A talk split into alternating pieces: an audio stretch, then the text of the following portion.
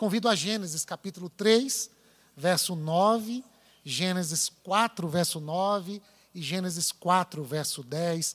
Três perguntas de Deus para o meu coração, para o seu coração, enquanto atravessamos essa longa jornada da vida. Primeira pergunta: Mas o Senhor Deus chamou o homem perguntando: Onde está você? Onde você está? Gênesis 4, verso 9. Então o Senhor perguntou a Caim: Onde está seu irmão? Abel. Onde está o seu irmão? E Gênesis 4:10, mais uma pergunta do Senhor para Caim. Disse o Senhor: O que foi que você fez? Onde você está? Onde está teu irmão? E o que foi que você fez? Eu espero que a palavra de Deus encontre encontre um lugar no seu coração e mais do que isso, encontre uma resposta do seu coração para as perguntas que ele está nos fazendo. Se a gente olha para a nossa história, para a nossa jornada, para a nossa caminhada de vida, quantas são as nossas experiências? Quantas são as perguntas que a gente tem que responder para a vida? Quais são as perguntas que a gente fez e continua fazendo para Deus? Quais são as perguntas que a gente nunca encontrou resposta? E tem um teórico chamado Paul Goodman. Ele diz que a vida costuma fazer perguntas para nós e espera de nós uma resposta. No texto lido da palavra de Deus, no livro dos começos, Gênesis significa o livro dos inícios que narra toda a criação, que narra como foi que Deus orquestrou e ornamentou o universo. E no sexto dia cria os seres humanos, a sua imagem e semelhança. O ser humano, numa relação de amor, concretiza em toda a criação aqueles que são a imagem e semelhança de Deus. O ser humano é a imagem e semelhança de Deus quando está em relações de amor. Por isso que a Bíblia vai dizer que quando Deus cria Adão e Eva e olha para o casal, Deus diz: eles são a nossa imagem e a nossa semelhança. Isso é extraordinário. O ser humano, numa relação de amor, é que é a imagem e a semelhança de Deus. No entanto, esse ser humano que deveria cumprir sua jornada, servindo a Deus, adorando a Deus. E, e, isso só é possível nas relações de amor. Esse casal agora decide não mais obedecer a Deus. E esse casal decide a fazer exatamente o contrário daquilo que, que Deus havia pedido. E você conhece a história. Eva come do fruto, oferece para Adão. E Adão, quando se percebe em desobediência, se esconde. Se esconde. Se esconde de Deus, pensando que o era possível. Se esconde de Eva, porque eles estavam nus e não se envergonhavam. É assim que termina o capítulo 1 do livro de Gênesis. Mas no capítulo 3, eles agora, depois do pecado, da ruptura, da grande ruptura, do divórcio para com Deus, eles estão desconectados de Deus eles estão desconectados um do outro e eles estão desconectados de toda a criação. E é esse o grande problema do pecado, essa ruptura que há quando optamos em fazer a nossa própria vontade, nós rompemos com o céu, rompemos com o semelhante e rompemos com toda a criação. E a consequência disso é que nós agora estamos vivendo uma vida sem sentido. Porque uma vida que não é para a glória de Deus, é uma vida que perdeu o significado, a essência, porque tudo é para Ele, para a glória dele, porque sem Ele tudo que foi feito não seria. Só existe vida em Deus. Nele estamos, nos movemos e existimos. Mas o que parece é que Adão e Eva estão dizendo: nós queremos existir para além dele. Nós queremos existir fora dele. Nós queremos existir do nosso jeito. E agora eles estão escondidos eles têm a sensação de que podem se esconder de Deus, um do outro e de toda a criação. E aí o Senhor pergunta: Adão, onde você está?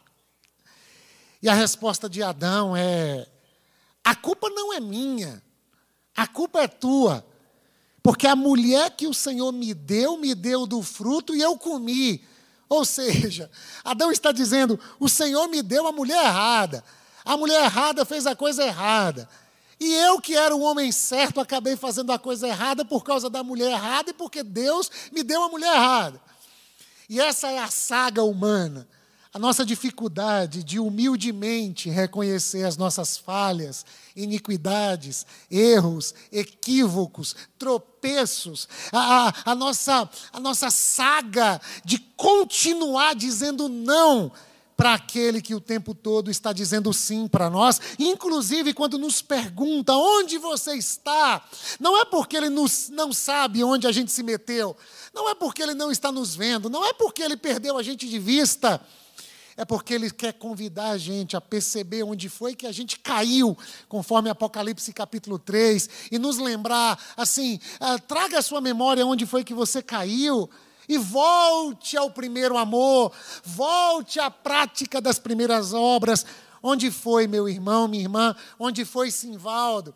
Onde foi que o nosso coração achou que era possível seguir o próprio coração? e deixar de ouvir os conselhos do eterno.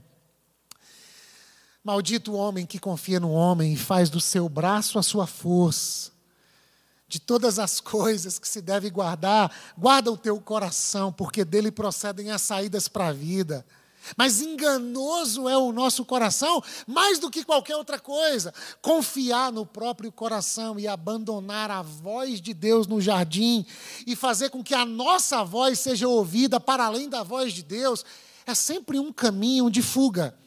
É sempre um caminho perigoso, é sempre um caminho de naufrágio, e é possível que a voz de Deus esteja vindo a nós, num mundo em guerra, num mundo ainda em pandemia, num mundo marcado por tantas rupturas, polarizações, desconexões, perguntando onde você está.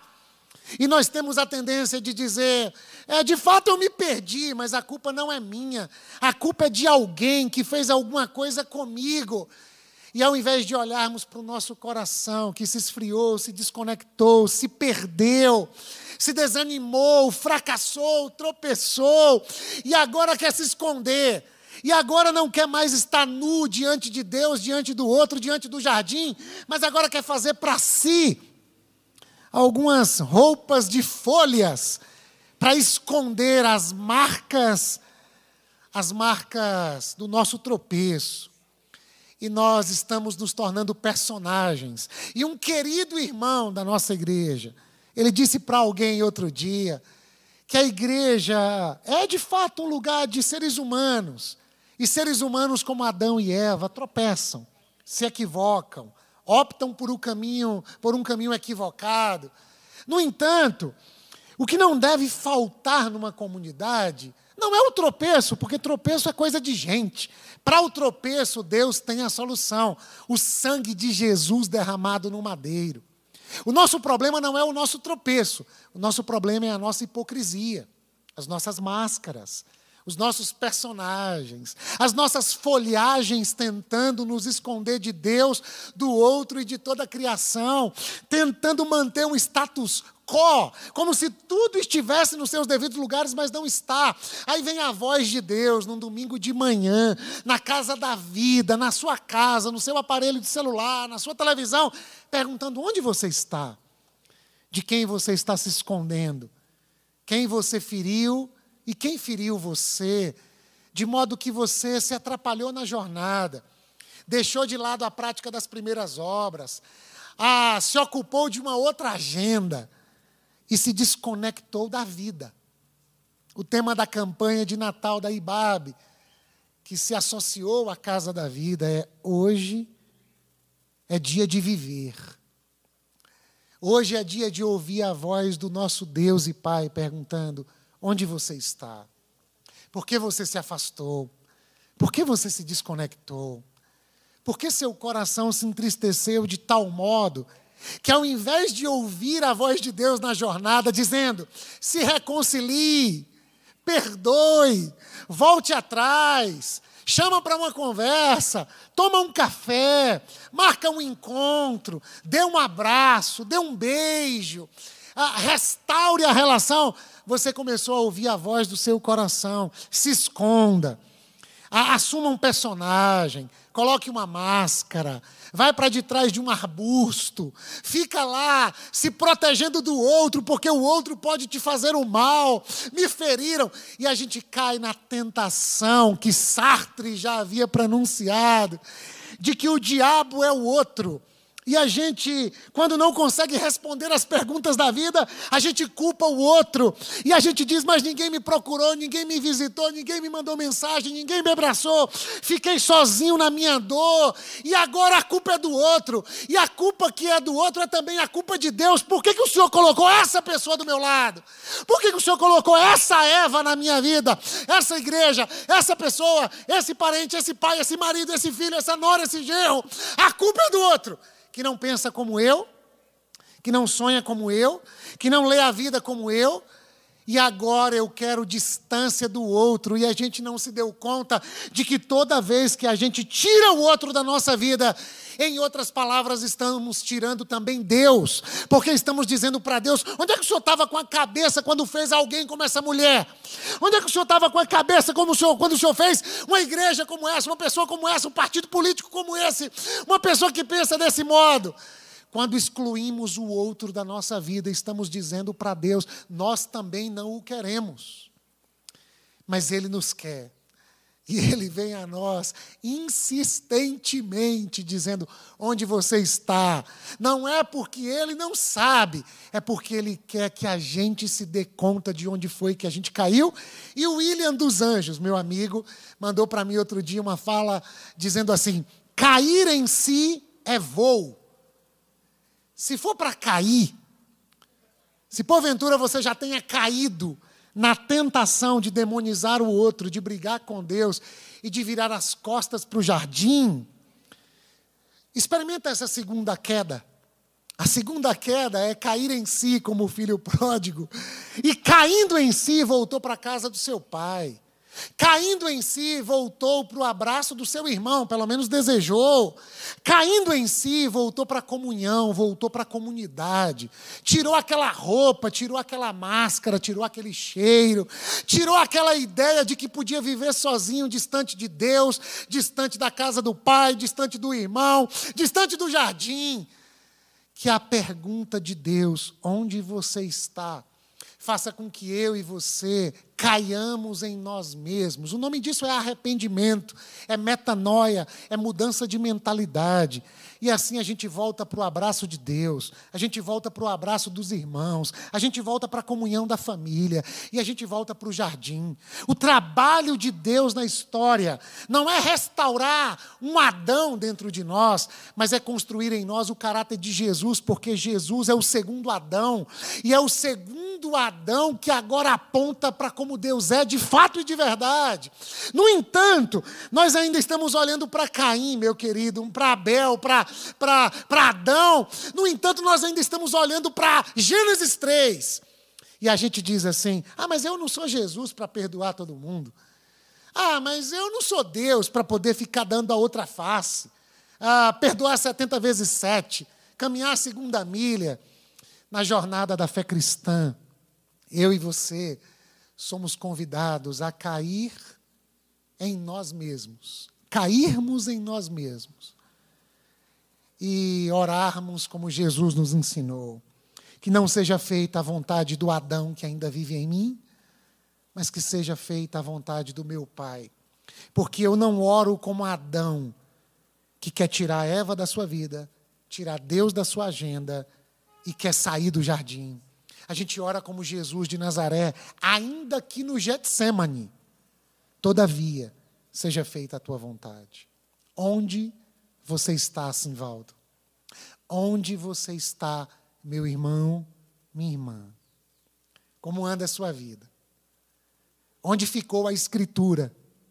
O tempo de devocional, a oração, as disciplinas espirituais, o engajamento na comunidade, a generosidade para com dons, talentos e recursos. Onde você se escondeu? E é muito interessante porque Deus encontra Adão e Eva no jardim todo dia no final da tarde. Mas Deus continuou aparecendo lá no final da tarde. No entanto, quando Deus aparece no encontro marcado, agendado, no pôr do sol, Adão e Eva não estão mais lá. E me permita, com muito carinho e zelo, e com um pedido de perdão também, de nem sempre conseguir estar como pessoa e como comunidade da fé onde você se encontra. Desculpa não consegui assistir você em todos os seus desafios no mundo em guerra, no mundo em pandemia e no mundo em polarização político-ideológica. Desculpa não conseguir atender todas as suas expectativas. Desculpa talvez não ser igreja como você gostaria que ela fosse nesse tempo. Mas deixa eu trazer algo à sua memória e à minha. Qual é o nosso ponto de encontro? Onde foi que a gente se conheceu? A gente se encontrou no jardim, meu irmão, minha irmã. Deus está restaurando a cidade caída. E Deus está plantando dentro da cidade um jardim. E o nome desse jardim se chama Igreja, a noiva do Cordeiro se chama a comunidade dos discípulos e discípulas de Jesus. A igreja é o nosso ponto de encontro, porque na igreja Cristo é tudo em todos, Cristo é o cabeça da igreja, Cristo é o centro de toda a história, e a igreja é uma cidade dentro da cidade, uma cidade edificada sobre um monte, para dizer para o mundo: é aqui que a gente se encontra. Jesus é o ponto de encontro de toda a criação. E onde é que ele está personificado? Na igreja. A igreja é o corpo de Cristo. Então, quando você se sentir frágil, quando você se sentir machucado, não, não deixe a comunidade da fé, seja ela qual for, porque é ali que a gente se encontra, é ali que as pessoas devem chorar com quem chora, se alegrar com quem se alegra. É ali que um tem uma necessidade, o outro tem o dom. E como disse Aristóteles, quando a necessidade do mundo se encontra com uma habilidade humana, nasce uma vocação. É ali que o nosso coração queima de amor por Jesus. É ali que um encoraja o outro, um tem palavra de sabedoria, palavra de conhecimento, dom da cura, dom da fé, milagres e prodígios acontecem. Não, não estou falando num prédio. Não estou falando no endereço geográfico, eu estou falando da comunhão dos santos, que pode acontecer de casa em casa, na casa da vida, online, numa ligação, numa partilha, numa troca de mensagem, num afeto entre Adão e Eva. E não mais uma armadura, não mais uma folhagem, não mais as máscaras, não mais essa mulher que tu me deu, porque antes Adão disse: Esta sim é osso dos meus ossos, carne da minha carne, mas um dia a gente come de um fruto estragado, a vida prega uma peça em nós, a gente cai numa tentação, a gente passa por uma dor, e agora a gente briga com Deus, briga com o outro, briga com a criação, e a gente fica amargo. E Deus está perguntando: de que lugar você me ouve? Do ressentimento? Da mágoa, do rancor, da projeção da culpa. O diabo é o outro, a culpa é do outro, e Sartre disse que isso é má fé.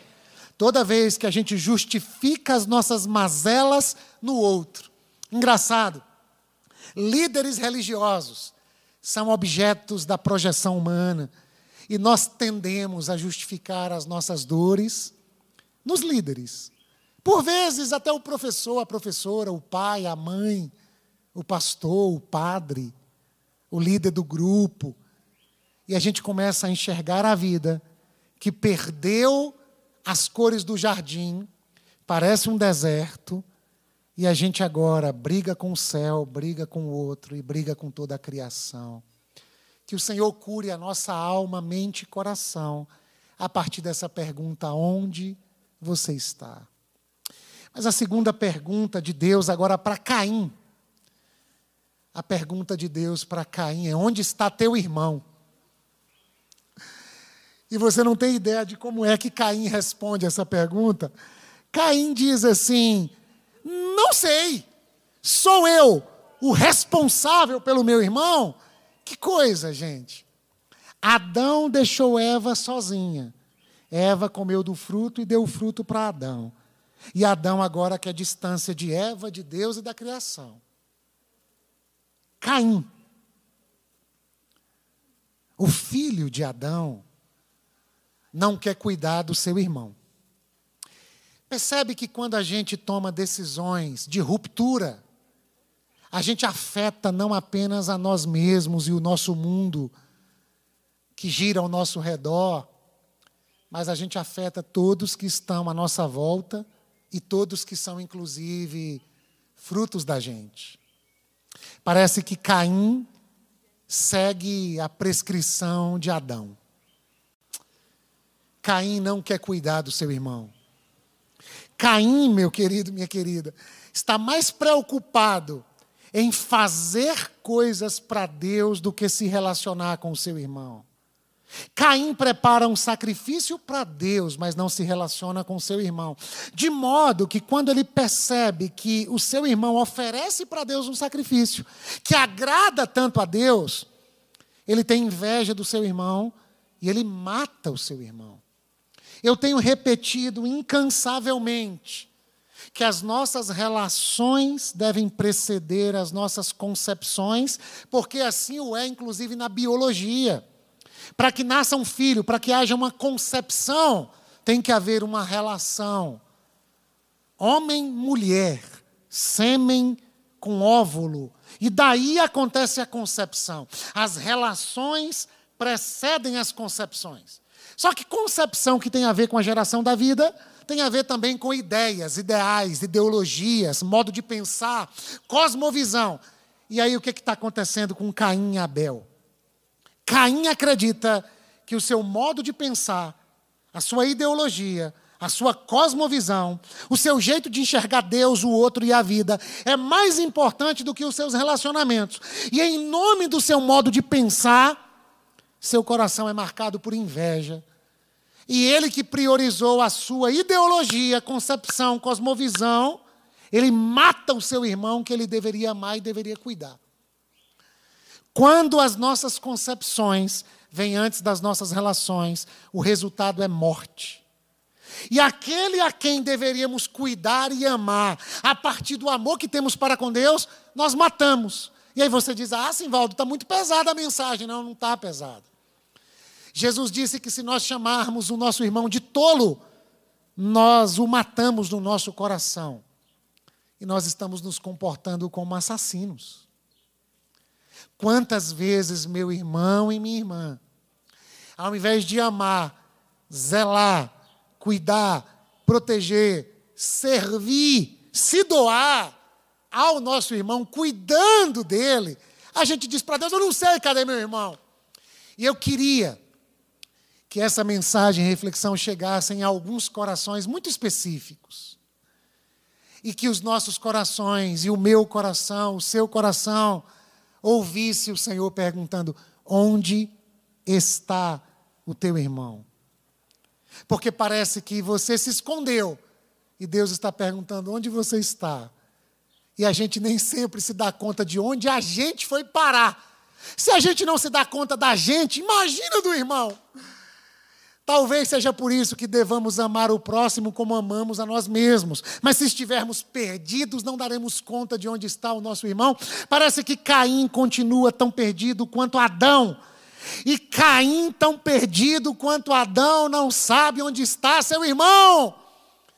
Aí Deus diz: Mas o sangue do teu irmão clama da face da terra, pedindo justiça. Onde está o teu irmão? Alguns deles estão aqui na casa da vida, hospedados. Outros tantos estão congregando domingo a domingo com saudade de você. Outros tantos estão feridos no caminho.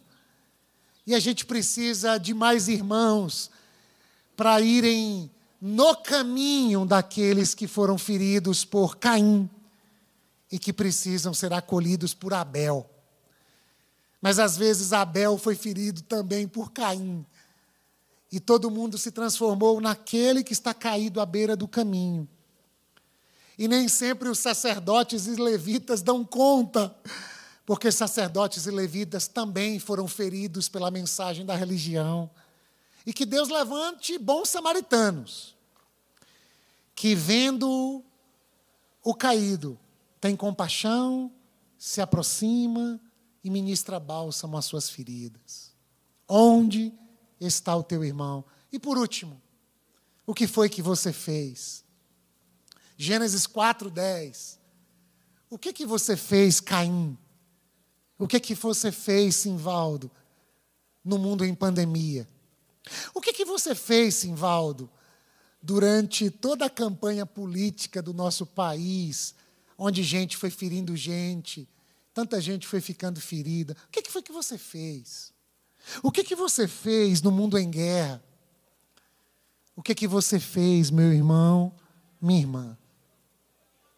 Você participou da seleção que ama, que acolhe, que contribui, que ajunta e não espalha, que serve, que estende a mão, que encoraja, que continua na jornada, que continua na torcida, dizendo: vamos lá, o jogo não acabou, a gente está aqui, dá tempo ainda virar esse jogo. Ou você acabou se perdendo, se desconectando do seu irmão, e quando menos esperava, você também se tornou um instrumento de disseminação do atrito, do ressentimento, da amargura. Vem ser casa com a gente. Volta para a comunidade da fé. Dê as mãos aos seus irmãos que continuam em campo, escalados pelo Deus e Pai de nosso Senhor e Salvador Jesus Cristo. Outro dia, você estava com o coração queimando, ardendo, dizendo assim: estamos junto, estamos junto, estamos junto. Que, que aconteceu? Como Paulo pergunta aos irmãos da Galácia: o que, que houve com a alegria de vocês? Eu quero encorajar seu coração a dizer que há um caminho de volta para casa. Há um Espírito de Deus constrangendo o nosso coração e nos convencendo do pecado, da justiça e do juízo. É impossível viver a fé cristã sozinho, escondido atrás da árvore, dizendo que Eva não faz parte da vida, excluindo Abel da sua agenda e vivendo solitariamente. Tiago Paiva, que está aqui servindo, nos lembra repetidamente o provérbio: aquele que se isola está buscando seus próprios interesses e não há mais sensatez nele mesmo. Eu sei, eu sei que tem justificativa à vontade, eu sei. E a gente está aqui para ouvir também. Mas justificativa na Bíblia Sagrada tem um pai. E o pai das justificativas atende pelo nome de Adão. Você é discípulo de Adão ou você é discípulo, discípula de Jesus de Nazaré? O discípulo de Adão diz assim: a mulher que o Senhor me deu. Ah, que esse meu irmão aí fez um sacrifício melhor do que o meu, que com raiva dele. O discípulo de Jesus ouve Jesus dizendo: perdoa. Ah, já perdoei 70 vezes. É 70 vezes 7. Ah, mas eu já andei nove anos com essa igreja. É, é, anda a segunda milha. Ah, mas é porque eu já dei outra face. Dá de novo. Porque o amor não se cansa. Tudo sofre, tudo crê, tudo espera, tudo suporta. Essa voz feroz, ressentida, agressiva, só serve para nos desconectar de Deus, da gente mesmo, do próximo e do jardim que ele criou. Deus em Cristo está restaurando todas as coisas. E a igreja está clamando para o mundo, dizendo: reconciliem-se com Deus. Como se Deus estivesse clamando através da igreja. E por que, que você está fugindo da igreja? E por que, que o censo do IBGE 2022 vai revelar algo assustador. Um número explosivo de cristãos que não congregam mais, que se desigrejaram, que se chamam cristãos sem fronteiras, que não têm mais comunidade e que às vezes assiste um culto online aqui, um culto online ali. Aí Deus, através de um culto online, pergunta para a gente: onde você está? Onde está teu irmão? E o que foi que você fez? Mas a gente ainda continua querendo falar sobre o que fizeram com a gente. E aí eu preciso citar Sartre de novo, quando ele diz: a vida não é sobre o que fizeram com a gente, é sobre o que nós fizemos com aquilo que fizeram com a gente. O nome da pergunta de Deus não é o que fizeram a você, Caim. A pergunta é o que que você fez com aquilo que foi feito a você. Eu espero que Deus encontre no meu coração e no seu a postura do filho pródigo, que cai em si e se dá conta: ah, olha onde eu estou. Eu estou numa pocilga e Deus não me chamou para esse lugar. Eu espero que Deus, ao perguntar: onde está teu irmão? A gente diz: ah, meu irmão está lá na casa do meu pai. Meu irmão está na comunidade da fé. Ainda que brabo também, emburrado também. É para lá que eu vou. É para lá que eu vou. É para lá que eu vou. E o que foi que você fez, filho pródigo? Eu gastei tudo, eu gastei a mim mesmo. Eu perdi a noção de quem eu sou, de quem é o outro, de onde estou, mas caindo em si. Cair em si é voo. Caindo em si, ele voou para os braços do Pai. Mas eu sei, eu sei que você não vai dar conta de voltar sozinho ou sozinha. É por isso que a parábola não começa dizendo que o filho pródigo voltou.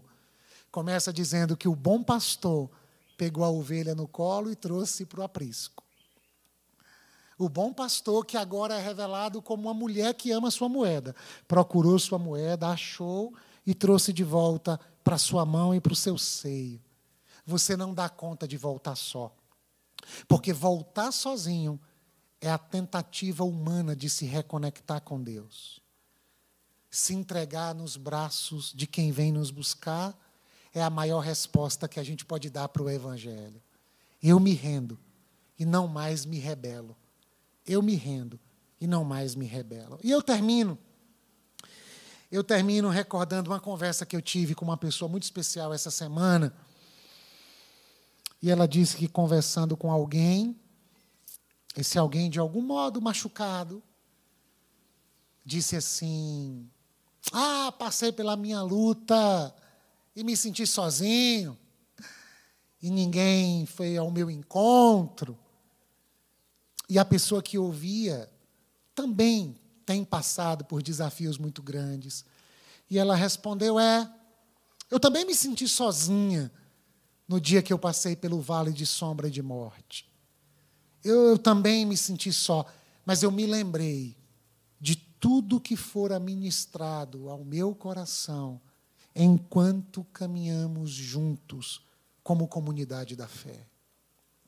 E eu fiquei imaginando Adão dizendo assim: Eu comi do fruto que a minha mulher me deu, porque o senhor não estava lá no jardim, senhor me deixou lá sozinho. E eu imagino Deus dizendo assim: E tudo que a gente conversou a cada pôr do sol, Adão? E tudo que a gente viveu juntos, a cada dia, e tudo que a gente conversou diante do seu trabalho no jardim, honrando o meu nome e abençoando toda a criação. E toda a nossa história, você esqueceu, Adão? Por que, que você não traz à memória aquilo que pode dar esperança a Adão? E eu queria lembrar o meu coração e o seu coração, meu irmão, minha irmã, tudo que a gente já viveu juntos tudo que a gente já experimentou. Ah, um povo sem história é um povo sem identidade. Traz de volta a história. Lembra do pôr do sol. Lembra da noite escura da sua alma e como essas palavras chegaram a você através da sua comunidade de fé, seja a Igreja Batista da cidade, seja uma outra. Traz a sua memória aquele abraço, aquele afeto, aquela visita, não feita por uma pessoa que singulariza a individualidade, não, mas por um membro do corpo de Cristo, representado pela sua comunidade de fé.